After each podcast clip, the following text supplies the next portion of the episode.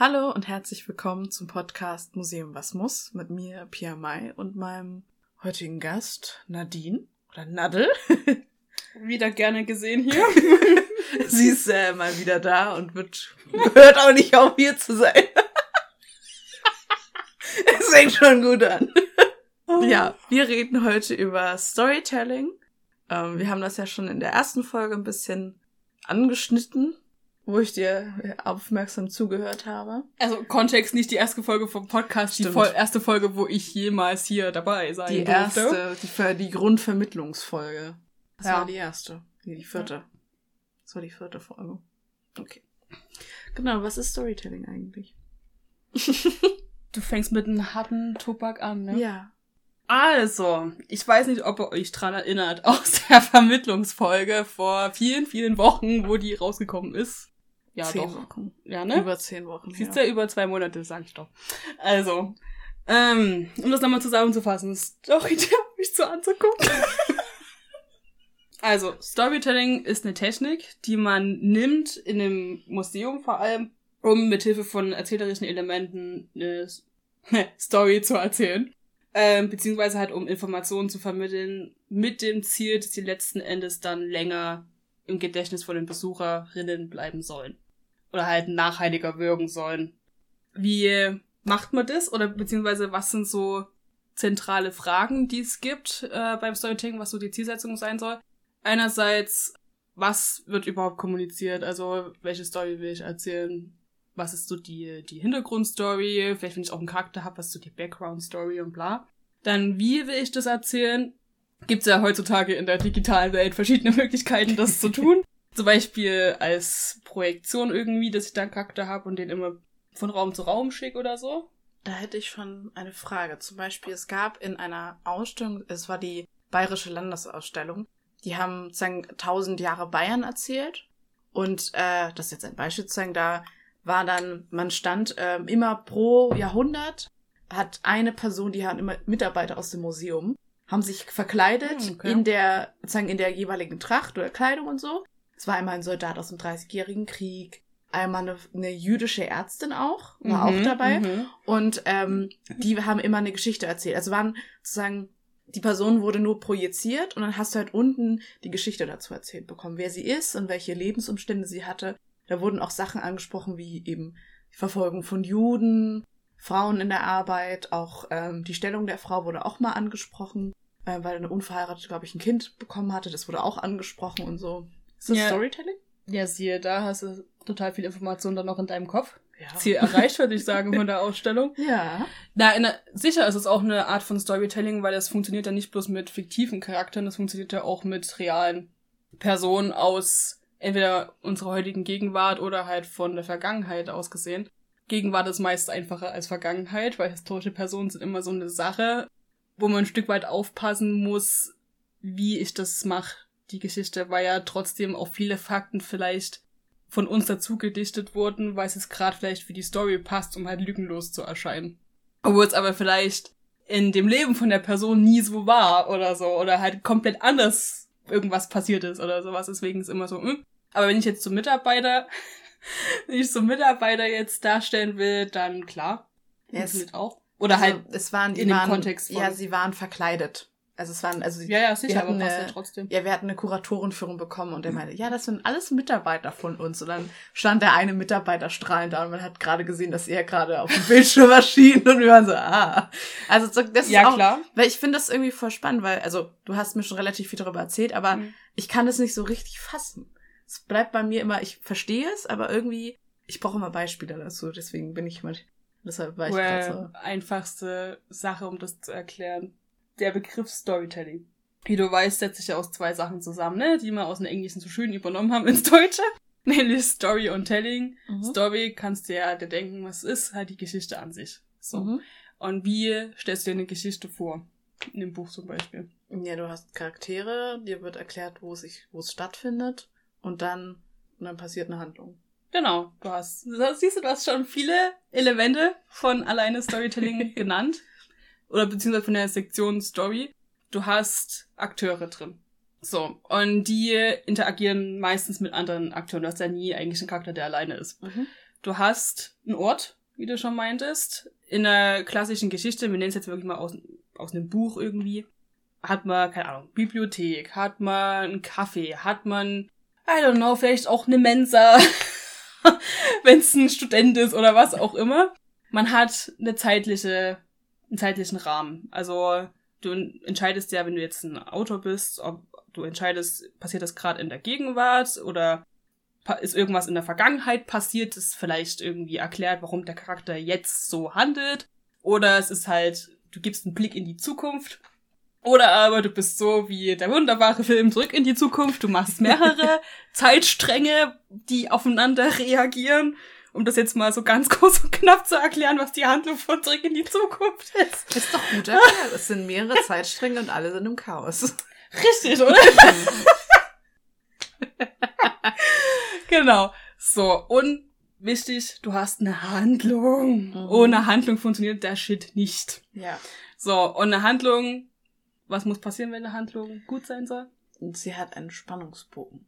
Uh, siehste, du hast sogar aus meinem Referat gemerkt. Ich bin begeistert. Richtig, sie hat einen Spannungsbogen und wir kennen das ja noch alles, ne? Mit unseren Drama, die wir in äh, Geschichte, Geschichte in, in, in, Deutsch. Deutsch. meistens lesen oder vielleicht sogar in Englisch lesen mussten. Mhm. Ähm, und da ist es ja immer ganz klassisch, jo, man hat irgendwie einen Anfang, der wird der und der Charakter vorgestellt und die entstehen in der Be Beziehung miteinander irgendwie. Dann ist meistens irgendwas passiert, lass es sein, zum Beispiel in Hamlet, der Vater ist tot. und ist jetzt die Frage, okay, wie kam es dazu, wie reagiert Hamlet drauf, bla. Mhm. So. Und du hast dann irgendwie einen Konflikt dabei. Also meistens ist ja wirklich so, vor allem wenn wir von Shakespeare reden, das funktioniert nichts ohne irgendwelche Konflikte. Und mit den Konflikten oder mit den vielleicht auch Handlungswendungspunkten, die man so hat, die vielleicht nicht erwartet worden sind oder so, hat man ja dann eine Spannung aufgebaut, die ja weitergeht, bis irgendwann mal alles eskaliert. So, also zu einem Höhepunkt kommt. Und dann ist ja dann die Frage, okay, wie mache ich es als Autor, sage ich jetzt, okay, wir haben alle ein Happy End, alle sind froh, alle sind glücklich, alles ist super. Und wie wir wissen, ist es meistens nicht so. ja.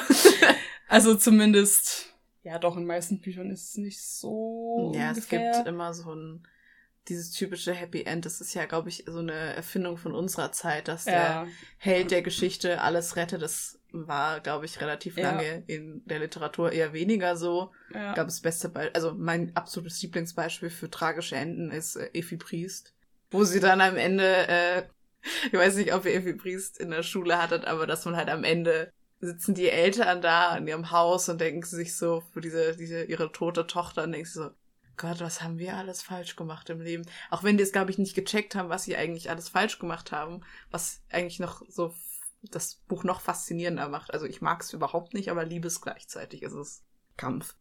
ja, aber ich meine, das macht letztendlich auch irgendwo eine gute Handlung aus, dass du einerseits die Handlung komplett scheiße findest, auf Deutsch gesagt, aber auf der anderen Seite diesen Effekt hast, das nicht loslassen zu können. Ja, ja. Und man muss ja auch dazu sagen, äh, auch wenn das, wir reden jetzt gerade, wir sind in einer Vermittlungsfolge, aber es ist eigentlich eine Ausstellungsform.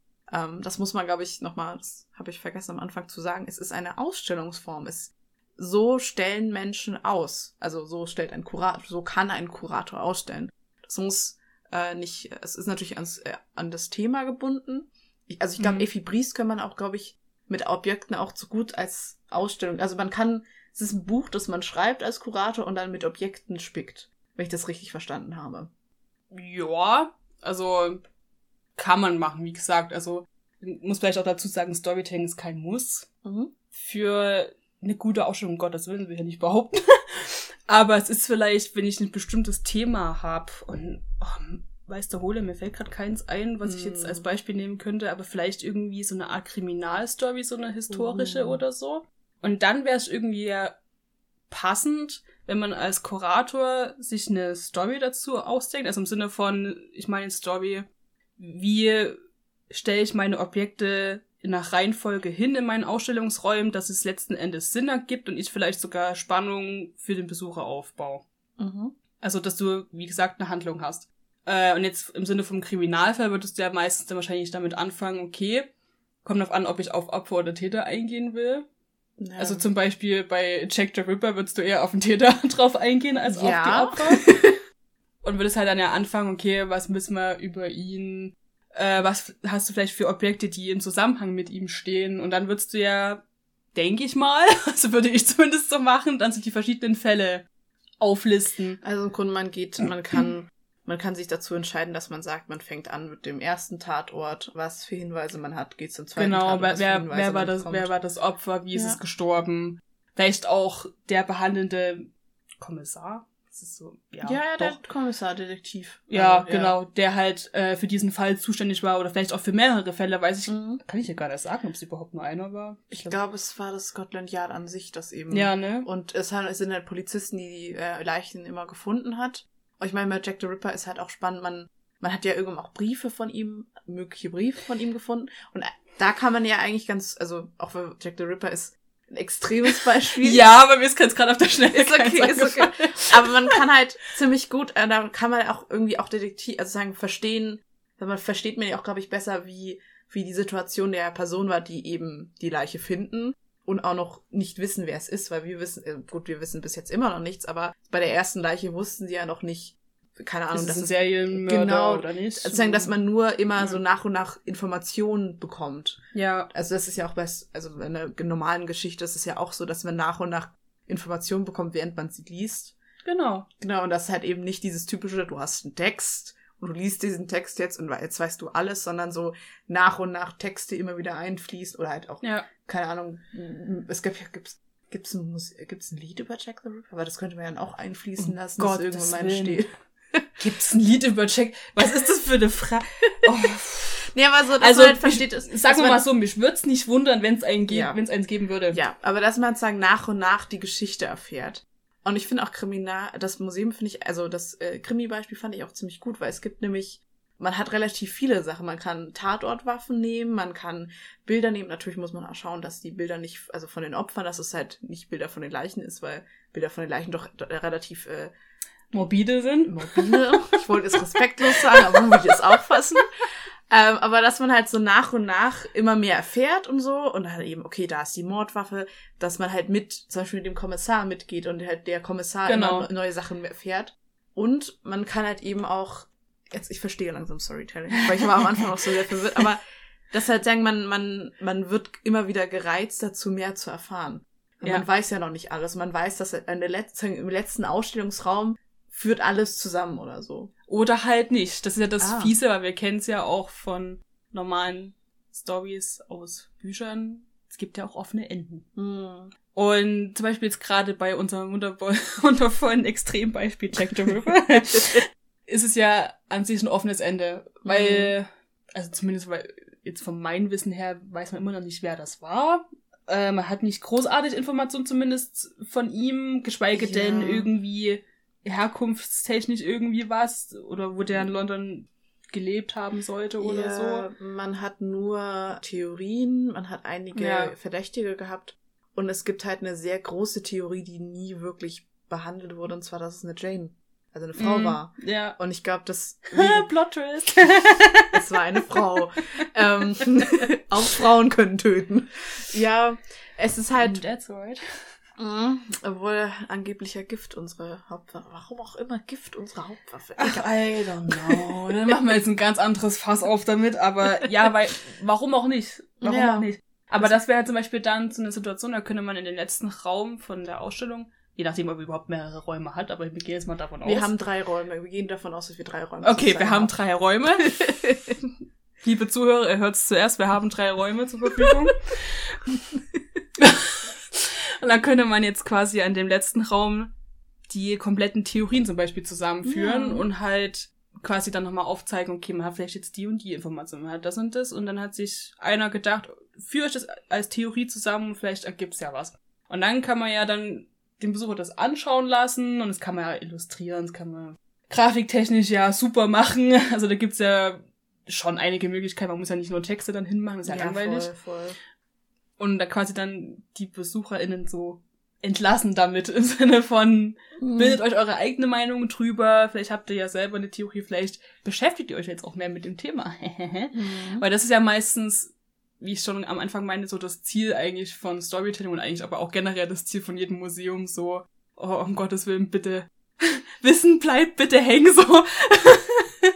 Oh ja. Weil letzten Endes, man schreibt keine Texte umsonst, man stellt keine Objekte umsonst aus, nur um damit sie schön aussehen, sondern man will ja irgendwas damit sagen oder irgendwas damit vermitteln. Also man, man muss sich ja vorstellen, bei der Ausstellungsarbeit, man hat immer ein Vermittlungsziel im Auge. Richtig. Und äh, ich meine, wir haben jetzt mittlerweile auch festgestellt, wie, wie schwer es sein kann, Texte zu formulieren und so weiter.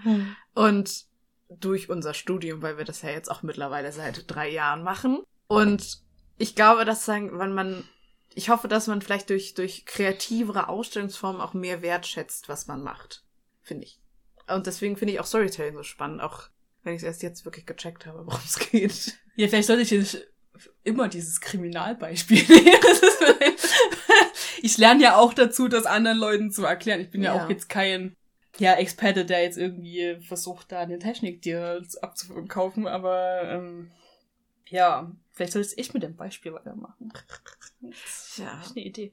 Ja, aber klar, wie gesagt, es ist kein Muss, das zu tun, aber wenn man es macht, muss man sich halt auch überlegen, und das ist quasi der zweite Teil von diesem Wort, nämlich Telling, quasi die Art des Erzählens. Weißt du noch, welche Erzählform es gibt? Wenn ich dich jetzt hier so abfrage. Erzählform. Also, Also quasi Perspektiven. ach so, ja, ich erzähle dritte Person und, also ich erzähle dritte Person und dann noch dieses Zwischending, oder? Ja, du kannst witzigerweise ja sogar aus der Du-Perspektive. Das, aber das ist total makaber zu lesen, Okay. ehrlich gesagt. Das glaube ich. Oder halt, ich glaube sogar aus, wenn du Mehrzahl hast. Glaube ich auch irgendwo. Ja, es gibt ja dieses, also ich erzähle eine Geschichte, ich, äh, ich bin Teil einer Geschichte. Und, also sozusagen, ich bin Teil einer Geschichte. Dann gibt es den, der, der allwissende Erzähler, Mhm. Der so auf die Geschichte draufschaut und sagt, ja, ja, die machen das heutzutage, so. so ungefähr. Dann gibt es eben die, die, und es gibt halt diejenigen, die halt sozusagen da sind und, also sagen, im Sinne von Pia macht das und das. Ja, also Pia- quasi die, also diese die, Pia, dritte, genau, die dritte Person. Die nicht allwissend ist. Richtig. Ja, stimmt. Okay, wenn du das jetzt meinst, ja, da habe ich jetzt ja voll den Bogen geschlagen, aber ja, du hast recht. Aber das, das funktioniert, also das benutzt man ja auch. Also, Richtig, das ist ja, wie gesagt, also das ist immer, die komplette Technik ist sehr nah dran, wie wenn du wirklich eine Story schreibst. Mm. Weil viele Sachen und viele Überlegungen einfach davon übernommen werden, obwohl man es vielleicht gar nicht so denkt, aber es ist so. Und du musst dir ja auch überlegen, wer soll quasi sprechen. Also wenn ich jetzt einen fiktiven Charakter habe, mache ich den aus der Ich-Perspektive, mache ich den aus dieser Allwissenden, mache ich den aus der dritten Person. Also wenn ich den fiktiven Charakter einfach einen Namen gebe und dann halt immer sage, ja, oh, keine Ahnung, was weiß ich, Rosi macht das und das. Frag mich nicht, wie ich auf Rosi gerade kam. I, I don't know. es gibt einen Mordfall mit, mit einer Rosi. Na toll, jetzt habe ich uns hier voll in diese Kriminalstories geschoben. Das war auch mein erstes, das war auch so das erste Beispiel, wo ich dachte, wo du meintest so, ja, welches Beispiel nehme ich denn so? Ja. Ja, aber es, was mich halt, also deswegen, also zeigen nochmal so ein Beispiel, wo ich, wo ich dich unterbrochen hatte Nee, mit dem gut. bayerischen, als, mit dem bayerischen Landesmuseum, da war es eben so, da hatte man, glaube ich, einen allwissenden Erzähler. Also man hatte, ich muss zugeben, ich kann mich immer nur so phasenhaft noch dran erinnern, weil Ja, ich diese Gott, Ausstellung ja. so groß und faszinierend fand. Und da war eben unten, dann wurde halt er erzählt, er- wie er hieß, da wurden die Grunddaten erzählt und dann hast du halt, er war nur kurz da, er war nur, um eben das Setting zu zeigen. Es war keine wirkliche Erzählung, könnte man sagen. Ich, ich meine, wir haben versucht, 1000 Jahre Bayern zu erklären.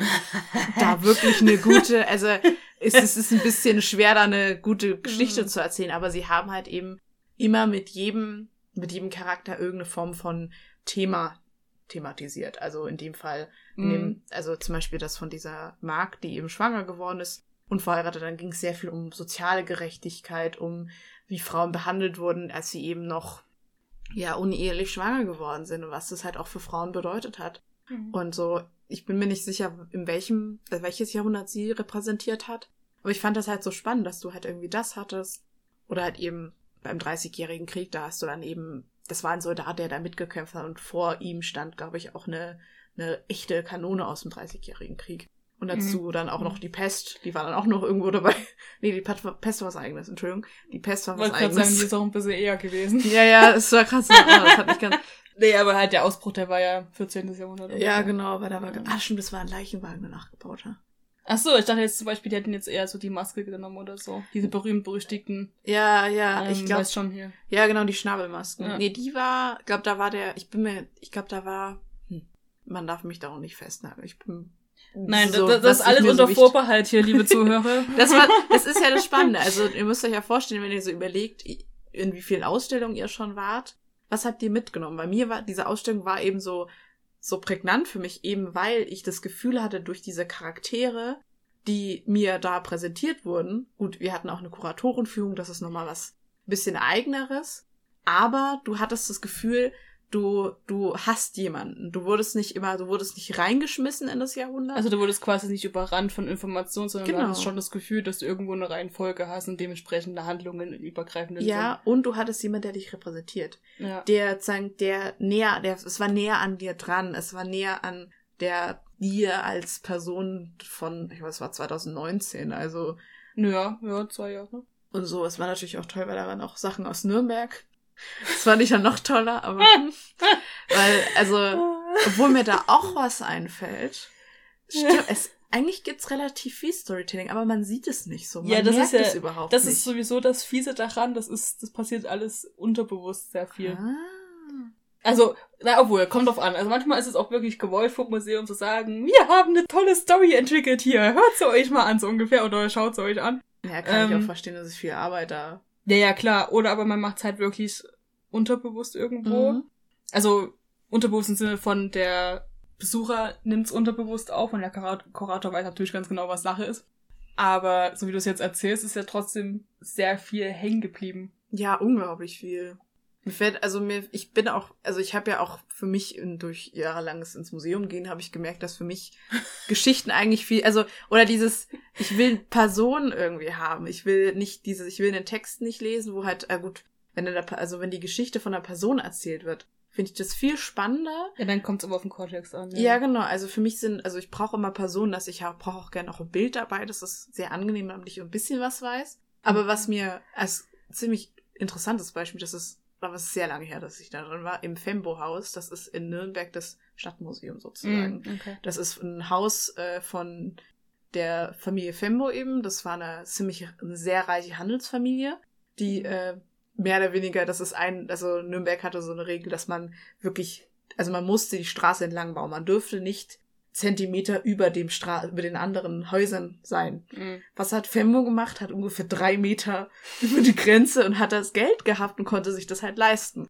Genau, das fand ich das Geilste an dem Haus. Aber was die haben, die haben ein riesiges Gemälde von, äh, ich glaube, das war, ähm, ich bin mir leider nicht ganz sicher, wann das war, aber ich glaube, das war irgendeine, Best ich glaube, dass irgendwas ausgerufen, irgend so ein, sie in Frieden wurde ausgerufen Ja, da gab's ja einige. einige Frieden und davon gibt's ein Gemälde und da befindet sich, und also vor dem Rathaus befanden sich zwei Löwen, aus denen Wein schoss. Weil halt eben alle so glücklich waren, dass dieser Frieden war. Mhm. Und Nürnberg war so, geil, lass mal, lass mal Wein fließen. Lass mal Party machen. Ja, im Grunde, also wirklich, Nürnberg ist, wenn Franken sind gut im Feiern. und äh, da war eben dieses riesige Gemälde von eben dieser Feier. Und du hattest daneben, konntest du dich hinsetzen und hattest eine Hörstation. Und da wurde dir mit Geräuschkulisse und einer Person, die halt da auch durch die Gegend rennt, erzählt, in dem Gemälde drin, wie es war plötzlich, dass dieser Frieden war. Aber von einer Person quasi, die jetzt Die fiktiv war. im Gemälde in Anführungsstrichen Genau, dabei genau, war. genau, genau. Sinne. Und vielleicht hat sie Ah, auch, ja, vielleicht ja, hat sie sogar gesagt, wo genau sie stand, aber auf jeden Fall ist es dann auch Storytelling oder ist es wieder was eigenes? Weil, Ja, es ist ja ein fiktiver Charakter Sinne von gewesen. Also habe ich das jetzt verstanden. Ja, also genau. Jetzt keine historische. nee, das war einfach nur, oh geil, Frieden und dann halt die Kulisse einzufangen. Ist es dann auch Storytelling oder ist es eher einfach nur eine Kulisse zu formen? Ich würde sagen, eine Mischung aus beiden. Hm. Irgendwo. Weil wenn, also klassisch ist ja Storytelling irgendwo, auch wenn du es durchziehst bis von Anfang bis Ende von der Ausstellung. Und so wie das jetzt klang, ist aber eher jetzt für eine bestimmte Ja. Sache eher gewesen, also jetzt für das Gemälde in dem Sinne. Aber irgendwo eine Mischung ist es schon. Ich meine, die haben ja trotzdem sich eine Handlung überlegt in dem Sinne, selbst eine Geräuschkulisse Das erfunden war sehr toll. und halt einen Charakter dazu gemacht, der dir halt jetzt als Besucher dann erklärt, was Sache ist, so ungefähr. Oder, oder wie toll das halt jetzt ist, Ja, genau. dieses Ereignis und so weiter. Also irgendwo schon. Irgendwo schon. Aber was mich interessieren würde, ist, weil es so ein auktorialer Erzähler, also quasi der, der allwissend ist, der ist ja immer, der wird immer irgendwo unterbewusst als wahr empfunden. Also quasi, mhm. wenn der dir was erzählt, denkst du, ja, das stimmt. So, also meistens. Ja, ja. Ähm, aber findest du sowas besser? Oder findest du es cooler, wenn du aus der Ich-Perspektive was hast, wo ja quasi der Effekt ist, dass du näher am Geschehen dran bist, dass du aktiver mitwirkst, dass du aber auf der anderen Seite halt auch nicht alles weißt?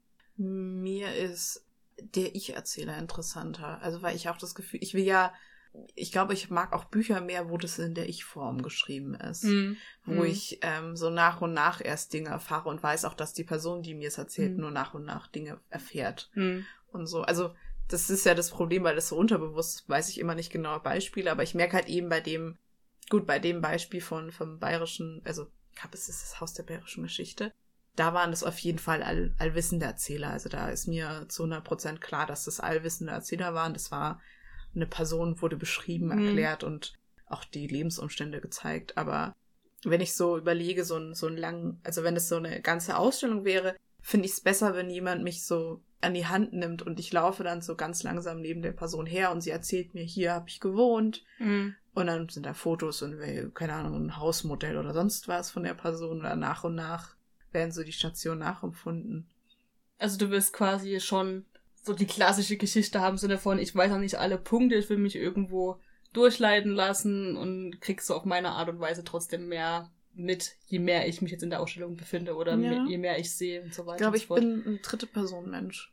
Also. Also, ja, also klar. Also es ist klar, eben, also entweder, entweder ich ja. oder wir oder dritte Person, aber nicht allwissend, weil irgendwie, das ist so, es ist, ich weiß nicht, das merkt man ja auch irgendwie kaum, wenn es allwissende Erzähler sind, aber man merkt schon immer, finde ich. Man merkt immer, wenn auf eine Art und Weise es irgendwie allwissend ist, aber es ist halt, ich bin schlecht in Deutsch, ich war nie Nee, aber, nee, aber es würde mich einfach interessieren, weil es ja da schon, weil es ja immer so die Unterschiede gibt, weißt du, weil, also Allwissen von der Erzählform wäre zum Beispiel trotzdem so der klassische Ausstellungstext mhm. irgendwo. Ja. Weil das, was du dir dann durchliest, wenn du das anschaust, empfindest du ja dann automatisch als wahr, weil der oder die Kuratorin eben das so geschrieben hat und das muss ja jetzt wahr sein. Das stimmt. Zum Sinne von, also du hinterfragst ja meistens eigentlich nicht und schon gar nicht in der Situation, wenn du das gerade durchliest, stimmt das überhaupt, was er da schreibt? So. Es sei denn ja. natürlich, du, du hast wirklich jetzt irgendwas Falsches drinstehen, wo du genau weißt, zum Beispiel, keine Ahnung, vom Historischen irgendwas, dass das jetzt nicht stimmen kann oder so. Also kann vorkommen, Gottes Willen, muss nicht immer sein.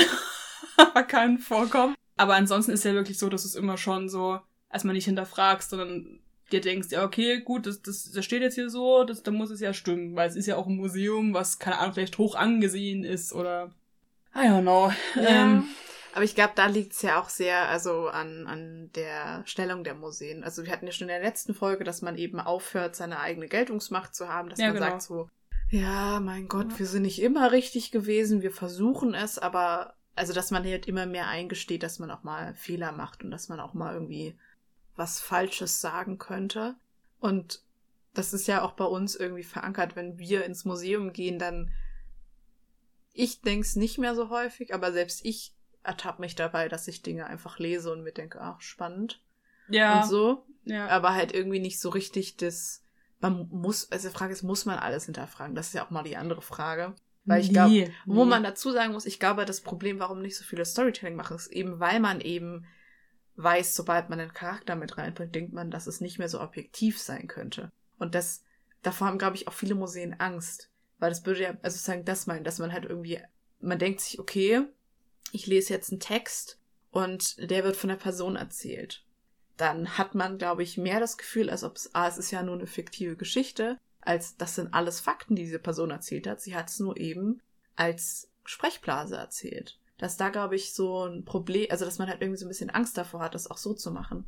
Naja, das kommt drauf an, wie ich es halt mache. Also zum Beispiel, wenn du jetzt meinst mit Sprechblase und so weiter, kann man ja auch sagen, dass man jetzt den Charakter nur dafür nimmt, so eine Art Info-Sprechblase zu machen. Mhm. Also zum Beispiel, oh, keine Ahnung, geht um irgendein Thema auf dieser Textfahne, sagen wir es mal so.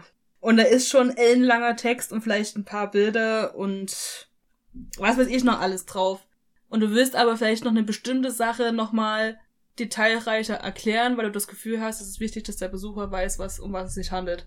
Dann macht der Charakter ja aber mehr Sinn, weil er quasi so ein bisschen rausbricht aus diesen textlastigen und halt dir nochmal eine separate Info gibt. Und ich bin mir ziemlich sicher, wenn du zum Beispiel so eine Sprechblase machst oder irgendwas grafisch anders darstellst, dass, dass jemand, der sich das anschaut, eher auch darauf guckt und Ja. sich das durchliest. Natürlich, es ist ein Und dann- Highlight auf jeden Fall. Ja, und dann finde ich das aber nicht so schlimm, weil nur weil das jetzt aus einer Charakterperspektive heißt, ist, heißt das ja noch lange nicht, dass es nicht trotzdem wahr ist oder Hm. nicht richtig sein Ja, muss ja. im Sinne von.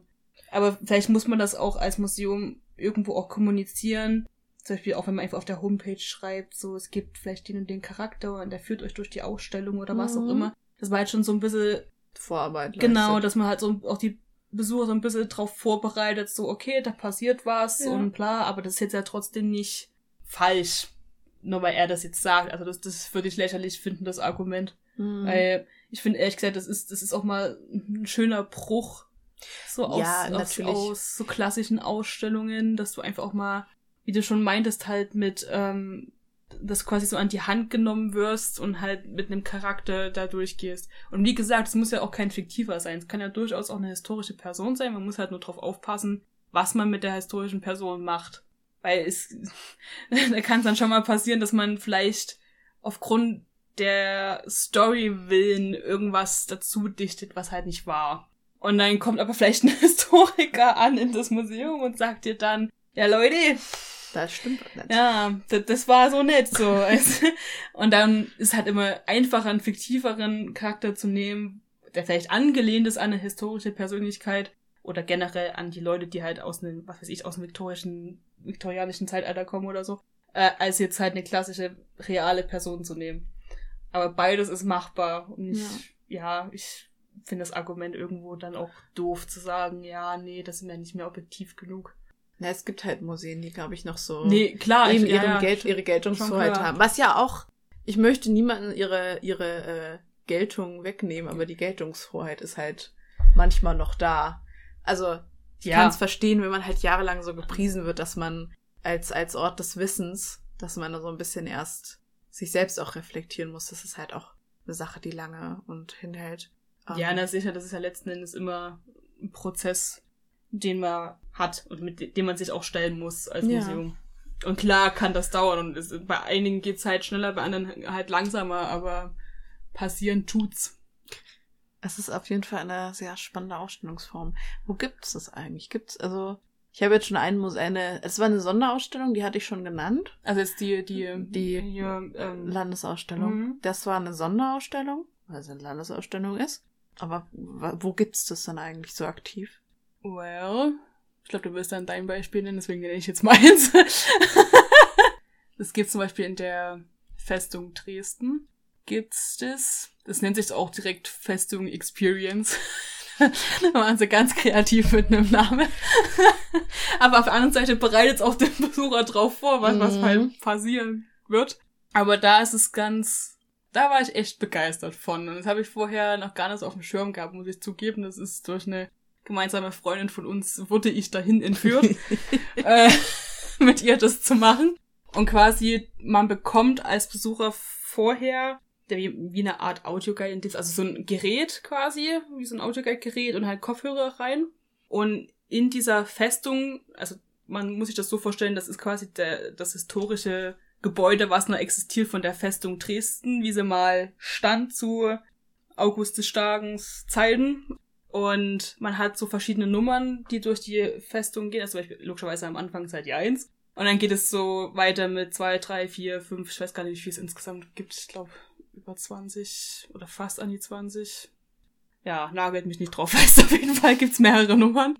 Und man hat dort die historische Persönlichkeit der Moritz. Aber frag mich jetzt bitte nicht nach dem kompletten Namen. Bitte frag mich nicht danach. Es ist Moritz. Ansonsten kommentiert's gerne übrigens in Insta oder so, wenn ihr den kompletten Namen wisst, weil ich weiß es gerade partout nicht mehr. Ähm, aber auf jeden Fall war es der Bruder von August dem Starken. Und er ist halt, das kriegt man am Anfang noch nicht so richtig raus. Also das wird so, so ein bisschen angeteasert. Er ist halt irgendwie auf mysteriöse Art und Weise gestorben. Mm. Und man hat es aus seiner Perspektive. Also er, man kommt quasi rein und hört sich an, wie er total verwirrt ist im Sinne von, okay, was mache ich hier und wo bin ich und hm. und man geht dann mit ihm zusammen auf eine Reise. Quasi einerseits gibt es so Situationen in der Festung, die halt passiert sind, zum Beispiel, da werden halt Kanonen abgefeuert. Also natürlich nicht real abgefeuert, aber in dem O-Ton werden die halt abgefeuert. Und dann sagt er halt dazu, ach ja, hier die Geschützstellung und die Soldaten und Herre, wie sie immer hier so wetten und bla, weißt du. Also dann wird halt so die Situation dir quasi beschrieben und man hört halt noch im Hintergrund dann halt die Geschosse und ähm, Stimmengemurmel von den Soldaten und so weiter. Aber man hat generell so die historischen Situationen, die vielleicht in Dresden so passiert sind, also auch so handwerkliche Sachen und so weiter, wie halt die Festung überhaupt entstanden ist. Man hat halt auch diesen Architekten da mit reingenommen, der das entworfen hat oder halt quasi weiterentwickelt hat, das Ding, weil ja mit der Zeit sich ja auch die Verteidigungstechniken geändert haben und so weiter und so fort. Und man ist aber quasi immer auf so einer Reise quasi mit ihm im Sinne von, okay, wie bin ich gestorben, was ist eigentlich passiert und so weiter und so fort. Und man hat so immer wie Erinnerung von ihm. Also es gibt zum Beispiel auch so eine Ballsituation. Das ist ganz süß. Da hat man so vier Stationen. Und wenn man an die erste geht, dann hört man zum Beispiel so richtig dieses Tratschen, was, was man auch so aus historischen Filmen kennt mhm. und so. Wenn dann so die Weiber miteinander tratschen. Im Sinne von, da gab's den Skandal oh. und den Skandal und ja, ich habe gehört, da war das und das und so. dann kriegt man von, von dem Moritz halt bloß so einen Kommentar so, ja, nee, so war's nicht, so ungefähr. Oh. Und dann geht's halt weiter oder so. Mhm. Und am Ende kommt dann, ich weiß nicht, soll ich spoilern oder soll ich es offen lassen im Sinne von für, wenn jemand da hingehen möchte? Ich glaube, wir lassen es offen. Okay, also am Ende passiert dann was, aber man geht mit einem coolen Gefühl dann raus, ja. weil man das Gefühl hat, man hat jetzt kein, oh, keine Ahnung, wie viele Jahre von Geschichte Dresden halt zusammengepackt in, ja. in diesen, in dieser Festung erlebt mit halt diesem Moritz zusammen. Und der Moritz muss aber auch zugeben, die haben den Charakter irgendwo richtig cool gemacht. Also, man geht total gerne mit dem da durch und lässt sich von dem das und das zeigen. Oder auch, ich weiß nicht, da gab es einfach so eine Verlies-Situation, da war dann halt das war anscheinend so ein berühmt-berüchtigter Dieb, den es in der Stadt gab, der halt jeden schon mal hochgenommen hat, so ungefähr. Mm. Und schon öfter mal im Verlies gelandet ist, I don't know. Und dann äh, kriegst, kriegt man von dem Moritz halt bloß erzählt, ach ja, das ist der und der und hier, hört dir mal an, was er zu sagen hat, er will dich bestimmt jetzt dazu bringen, dass du den freilässt, so ungefähr. Und solche mhm. Sachen. So eine Situation ist das. Und es ist einfach so cool gemacht, weil du halt nicht einfach durch die Festung latschst und dir halt ist ja schon mehr oder weniger eine Ruine mhm. heutzutage, halt anguckst und vielleicht ein paar Texte hast und aha, so war das mal und so wurde die genutzt und so wurde die ausgebaut, sondern man hat eine viel breitere Story dahinter. Und das ist cool gemacht. Und vor allem, ich finde, man kommt an die Persönlichkeit relativ nah ran. Mhm. Und die ist aber auch nicht zu fiktiv. Also nicht, dass man jetzt sagt, so, boah, nee, das kann ich mir nicht vorstellen, dass er so gehandelt hat oder dass das und das passiert ist oder so, sondern wirklich nice. also das ist jetzt mein Beispiel, wo es, wo es das geben würde. Und scheinbar gibt's das jetzt auch in Zwinge. Oh. Aber da weiß ich nicht, wie das aufgebaut ist. Ich habe nur gelesen, dass es jetzt auch eine Zwinger-Experience gibt von denselben Machern von ah, ja. Festung Experience anscheinend. Und I don't know, muss ich mir mal reinziehen, ob es dann auch so aufgebaut ist oder wie die das machen. Ja. Ich halte dich auf dem Laufenden. ich muss so, ich war noch nicht im Zwinger drin. Ich muss da auch noch mal. Eine Schande über dich. Shame. Shame. Entschuldigung. ja, also man muss, ich war schon öfters, in, also ich war jetzt schon öfters in Dresden, aber ich werde auch vorsichtig wieder zurückkommen. Also es ist, ich werde auf jeden Fall mal hingehen und äh, werde dann berichten. Ja, aber jetzt habe ich viel erzählt, bist du dran mit deinem Beispiel. Ich muss was trinken. ich genau, ich habe auch noch ein Beispiel, das äh, uns von auch wieder von Tammy und von auch von Marika, glaube ich, die waren da zusammen drin, im äh, mhm. Auswandererhaus in Bremerhaven. Also eben, also es gibt, glaube ich, zwei Aus Auswandererhäuser, beziehungsweise es ist das eben in der Nähe von Hamburg, das große, weil da eben natürlich auch ganz viele durch über die See nach äh, Amerika und ähnliches ausgewandert sind. Und die machen, also erstens, man kann keine Fotos machen, deswegen können wir leider keine Fotos zeigen. Aber ich kann ganz viele Sachen erzählen, weil ich das voll spannend fand. Und notfalls, es gibt eine Webseite. Genau. Es Aber es habt ihr nur von uns. es gibt eine Webseite von Bremerhaven. also das Auswandererhaus macht natürlich, es hat sehr kulissenhaft. Also es sind sehr viele Kulissen dabei. Man hat eine Kulisse von Amerika, von dem einen, von einem Schalter, wo man dann ankommt, wenn man in die, in Amerika einwandern möchte. Es gibt Hafen, es gibt, äh, gibt verschiedene Schiffsformen. Es gibt ganz viele Puppen, was ich nicht so ganz so nett finde, weil Puppen sind in Ausstellungen immer sehr gruselig. Also. Nee, Puppen, das ist, das ist Horror, ist Mhm. das. Und kennen dieses Gefühl, Mhm. wenn wir an dieser Puppe vorbeigehen. Ja. Und man ja. denkt, die Augen verfolgen einen. Es ist nicht so schlimm. Ich glaube, die sind immer so ein bisschen zum Rücken zu dir. Also von den Fotos, die ich gesehen habe. Aber es ist trotzdem ein bisschen gruselig. Also auf jeden Fall, es ist, es no, ist halt ein guys, Szenario. no. Es ist eine Kulisse, die sie damit aufgebaut haben. Und du bekommst halt eben anscheinend immer so eine Karte mit einem Barcode oder so drauf und den scannst du immer an bestimmten Mhm. Stellen ein. Und dann kriegst du zu derjenigen Person, die du gezogen hast, dann. Genau, dann wird Ja. dir sozusagen der, der Weg hin, also die Begründung, warum man, äh, warum man auswandert, dann eben der Weg zur Auswanderung, was man da machen muss. Und dann wird dir nach und nach diese Geschichte erzählt, wie halt eine Person auswandert. Was ja sehr spannend ist, weil also theoretisch prozentual waren wir, also war Deutschland, also die meisten in Amerika kamen aus Deutschland am Anfang. Ach, Also echt? relativ viele, ja. Also als diese große Einwanderungswelle war, also es gab sehr viele Hm. deutsche Dörfer, deswegen gibt's ja auch Klein-Berlin und was weiß ich alles. Da gibt's nicht auch dieses, oh, wie nennt sich das? Ist es nicht so Texas-Deutsch oder ja, so? ja, ja, genau. Es gibt, es gibt, es gibt die Texas-Deutschen, die, die sprechen auch immer noch Deutsch, aber das ist ein älteres Anderes. Deutsch, ist ein älteres Ja. Deutsch. Also ein, als also sagen, äh, die, die, auch genauso wie die Amish, das ist ja auch ein Deutsch, aber das ist ein sehr viel komplett anderes Deutsch als das, was wir sprechen. Also. Hm. das ist, Krass, wusste ich Also, also nicht, dass deswegen- wir so die, die meisten am Anfang ja, wir waren nicht die meisten, aber es waren relativ viele. Oder viele. Ja, also ich möchte jetzt Hm. auch nicht sagen, dass da, so genau kenne ich mich nicht aus, aber auf jeden Fall, wir waren relativ auswanderungsstark. Also wir waren, wir waren auswanderungsfreudig. ja, ja, ganz ehrlich, unsere, ich weiß nicht, was bei uns, was, also wir hatten, meine Güte. Wir hatten einfach, mein Gott, Deutschland war auch Ja. nicht immer so toll. Nein, das habe ich auch nicht behauptet, dass das komplett toll war. Auf jeden Fall, Ah. wir, also sagen wir, man versucht irgendwie, und ich finde, das ist auch irgendwie angenehmer, wenn man halt eben jemanden bei sich hat. In dem Fall eben eine, Aus eine Person, die auswandert, weil einfach einen Text zu lesen, wir sagen, das, das, das und das mussten sie machen. Während eine Person, die erzählt, hey, ja, ich musste das machen, ich musste das machen, ich musste den und den Schein ausfüllen, ich musste so und so viel Geld zahlen, dann ist es ja viel angenehmer, der Person zuzuhören oder auch nur den Text zu lesen, als wenn du ganze Zeit, ja, die Person musste das und das machen, weil sonst konnten sie das und das nicht tun. Bist du dann auch der Meinung, dass du dann emotional eher da eine Bindung hast, als wenn das nicht so wäre?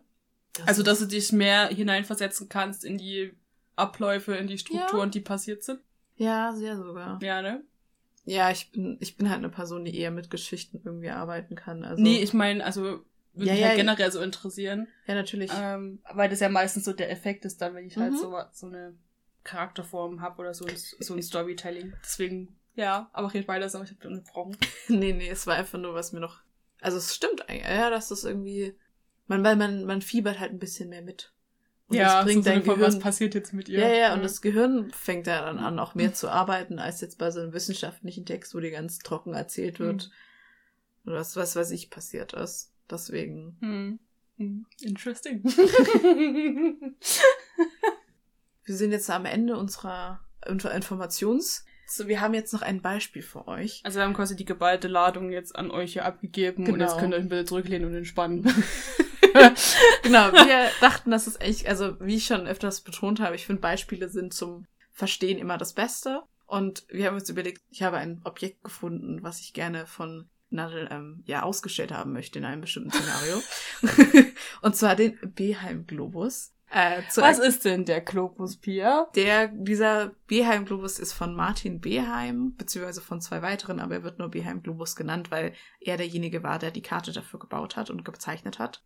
Dieser Globus ist so, so zwei Jahre vor Entdeckung Amerikas ähm, in Auftrag gegeben worden und dann eben auch zum Jahr, wo Amerika entdeckt wurde, fertiggestellt worden, aber dadurch, dass eben damals noch kein WLAN und Funk existiert hat, kam die kam die Nachricht, dass es Amerika gibt, ein bisschen später an, als der Globus gebaut war. Ah, Das heißt, happens, ne? mh, auf diesem Globus fehlt Amerika komplett. Genauso wie auch äh, Australien auch fehlt und Neuseeland auch zu dem Zeitpunkt. Also es fehlt relativ viel noch. Und dieser Globus wurde eben von Nürnberg in Auftrag gegeben, weil sie zeigen wollten, wie toll sie sind. Also weil, also Nürnberg war zu so 15, 16. Jahrhundert ziemlich gut am Start. Sie hatten ähm, Albrecht Dürer, der ziemlich, ziemlich viel verkauft hat. Sie hatten einen riesigen Aufschwung an Humanismus, an, an Wissen, an Gelehrten. Es gab, ich glaube, in Nürnberg wurde das erste Gymnasium auch gegründet. Mhm. Also es war ganz viel Aufschwung und so und sie wollten natürlich zeigen, wie toll sie sind. Deswegen haben sie diesen Globus auch in Auftrag gegeben. Der stand dann ein paar Jahre lang so in einem Hinterzimmer von im Ratssaal.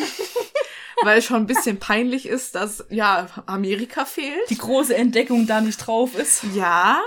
Und auf diesem Globus sind auch so so Monster zu sehen und Seeungeheuer und so verschiedene Texte über bestimmte äh, Regionen der Welt, um da so ein bisschen Hintergrundinformationen zu bieten, weil eben Martin Beheim war ein Ritter, der eben auf See gefahren ist, ganz viel, der hat längere Zeit in Portugal auch gewohnt mm, mm. und gelebt und hat da eben auch, glaube ich, auch geheiratet, aber auf jeden Fall, er hat da, also er war großer Seefahrer. Und ja, dann kam eben so, dass dieses Ding dann erstmal jahrelang in, äh, das wurde dann, glaube ich, nach einer Weile so, was machen wir damit? Haben an die Familie Beheim zurückgegeben und äh, dann mit Gründung des Germanischen Nationalmuseums kam das dann ins, ja, kam das da rein in die Sammlung. Und seitdem wurde es mehrfach restauriert und befindet sich jetzt in der Dauerausstellung.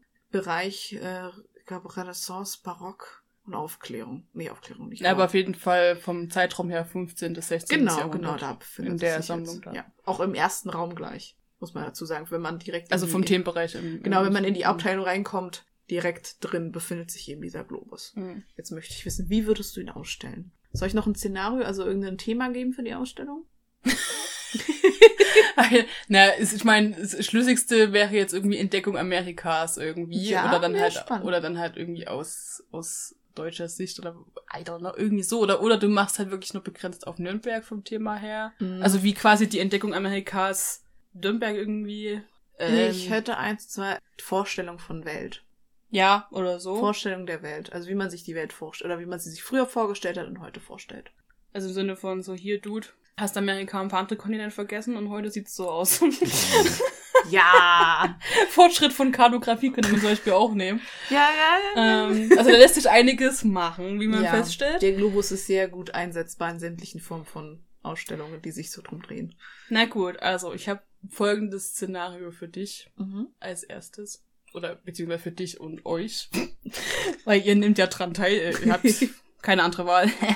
ähm, okay, man hat einen Raum, das sind schon andere Objekte drin, vielleicht irgendwie in dem Kontext stehen zu der Zeit, zu der Stadt, whatever, je nachdem, was dein Thema jetzt ist von dieser Ausstellung. Man geht danach in den separaten kleineren Raum rein und hat da den Globus stehen, hat vielleicht den Raum auch so ein bisschen farblich gestaltet nach dem Globus, wie er halt aussieht und hat vielleicht noch einen Text dazu, der halt die Grunddaten nennt, also von wem es gemacht ist, wie das Ding heißt, von wann es ist, vielleicht auch was es zeigt. So.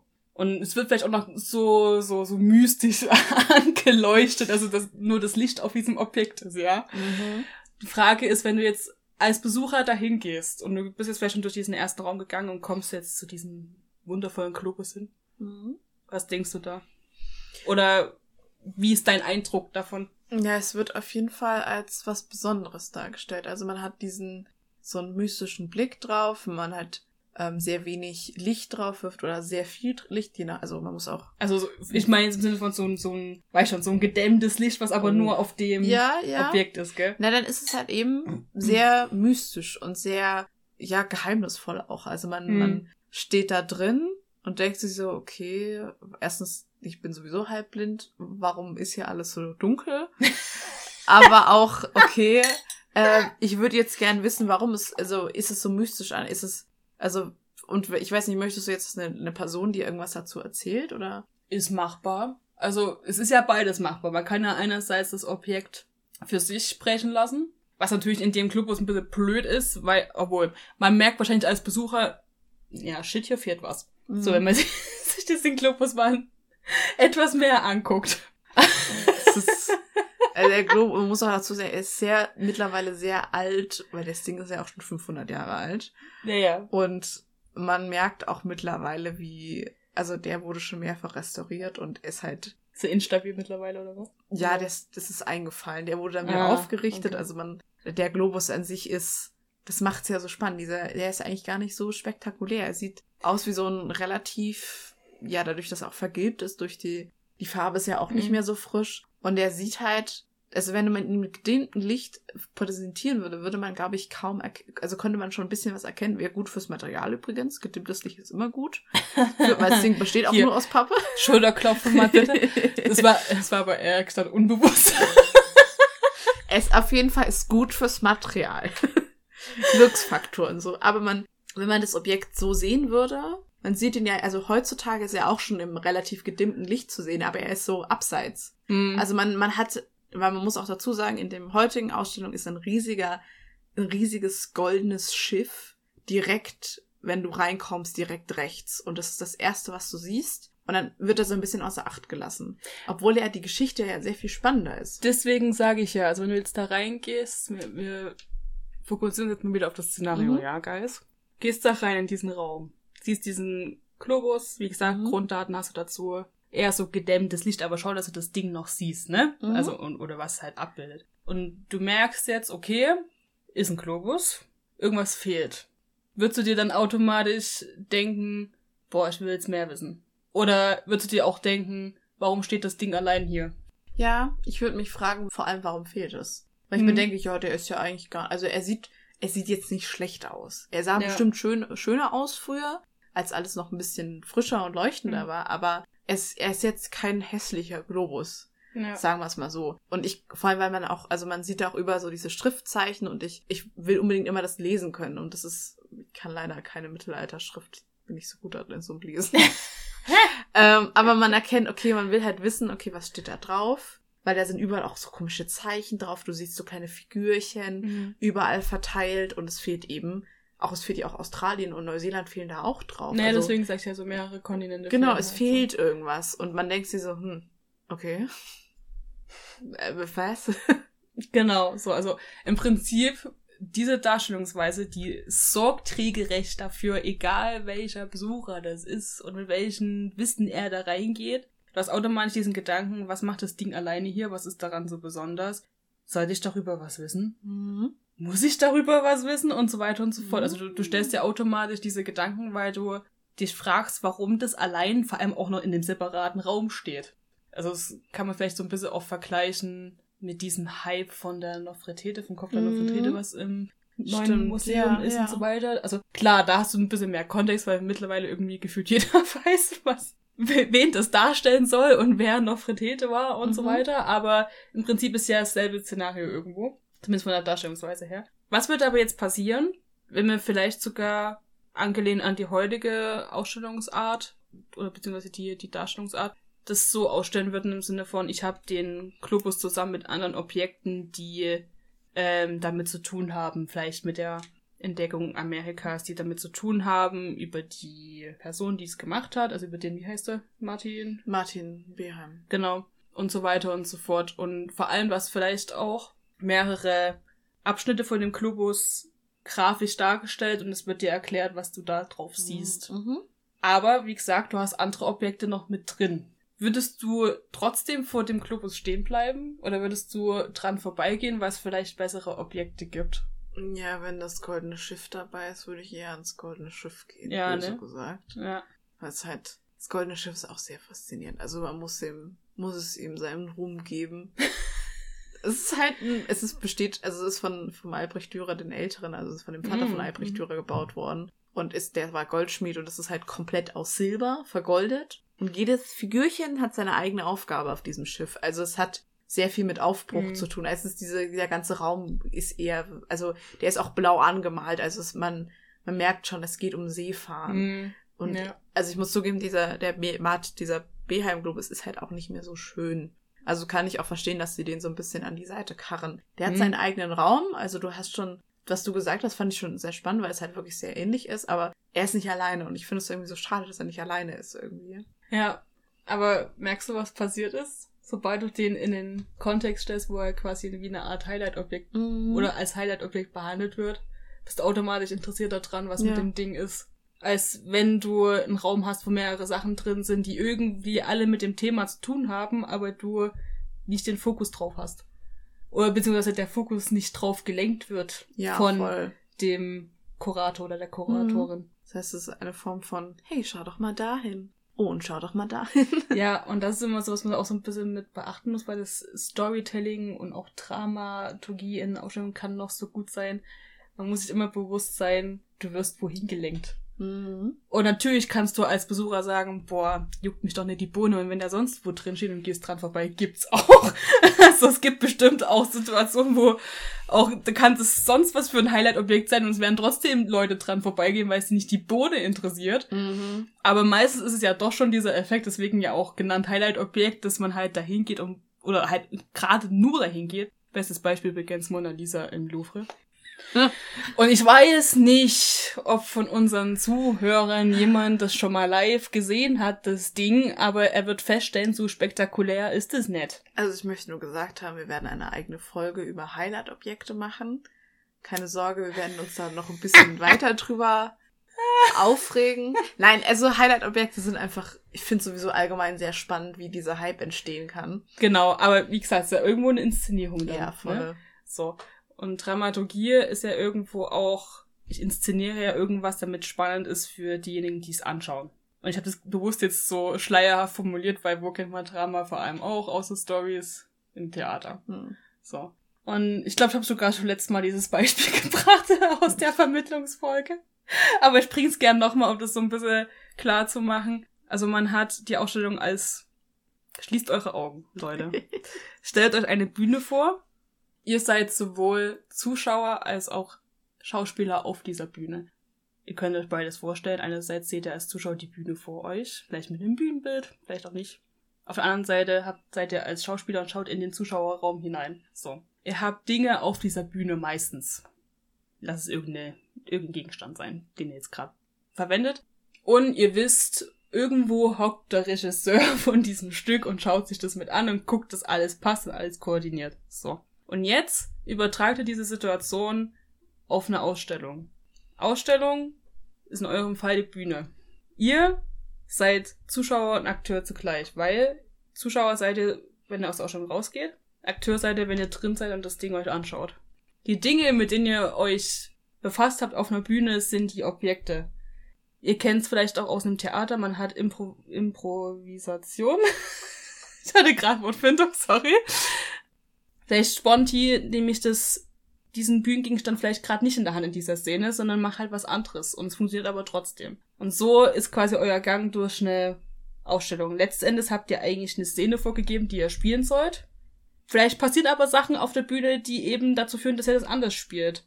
Und genauso geht ihr halt auch dadurch. Ihr entscheidet selber, was passiert. Ihr werdet durchgeführt, aber auf der anderen Seite entscheidet ihr, ich schaue mir das Objekt an, ich schaue mir das Objekt an, ich lese mir den Text durch, ich schaue mir das Bild an und lasse vielleicht aber auch andere weg.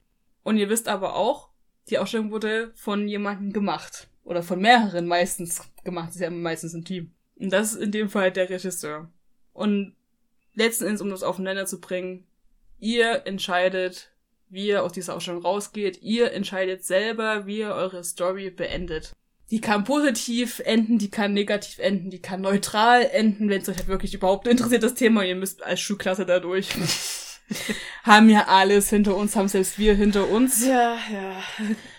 Aber das ist so quasi, um, um das mal bildlich sich irgendwie vorzustellen, dass das immer in Ausstellungen auch passiert. Einfach dieser geführte Weg, den man hat, der irgendwo erzwungen wird vom Kurator, aber auf der anderen Seite hast du ja die Möglichkeit zu sagen, ich laufe jetzt gerade andersrum, einfach weil ich's kann. So, Okay. das ist so der Vergleich. Na, dann äh, bedanke ich mich für diese gute Zusammenfassung.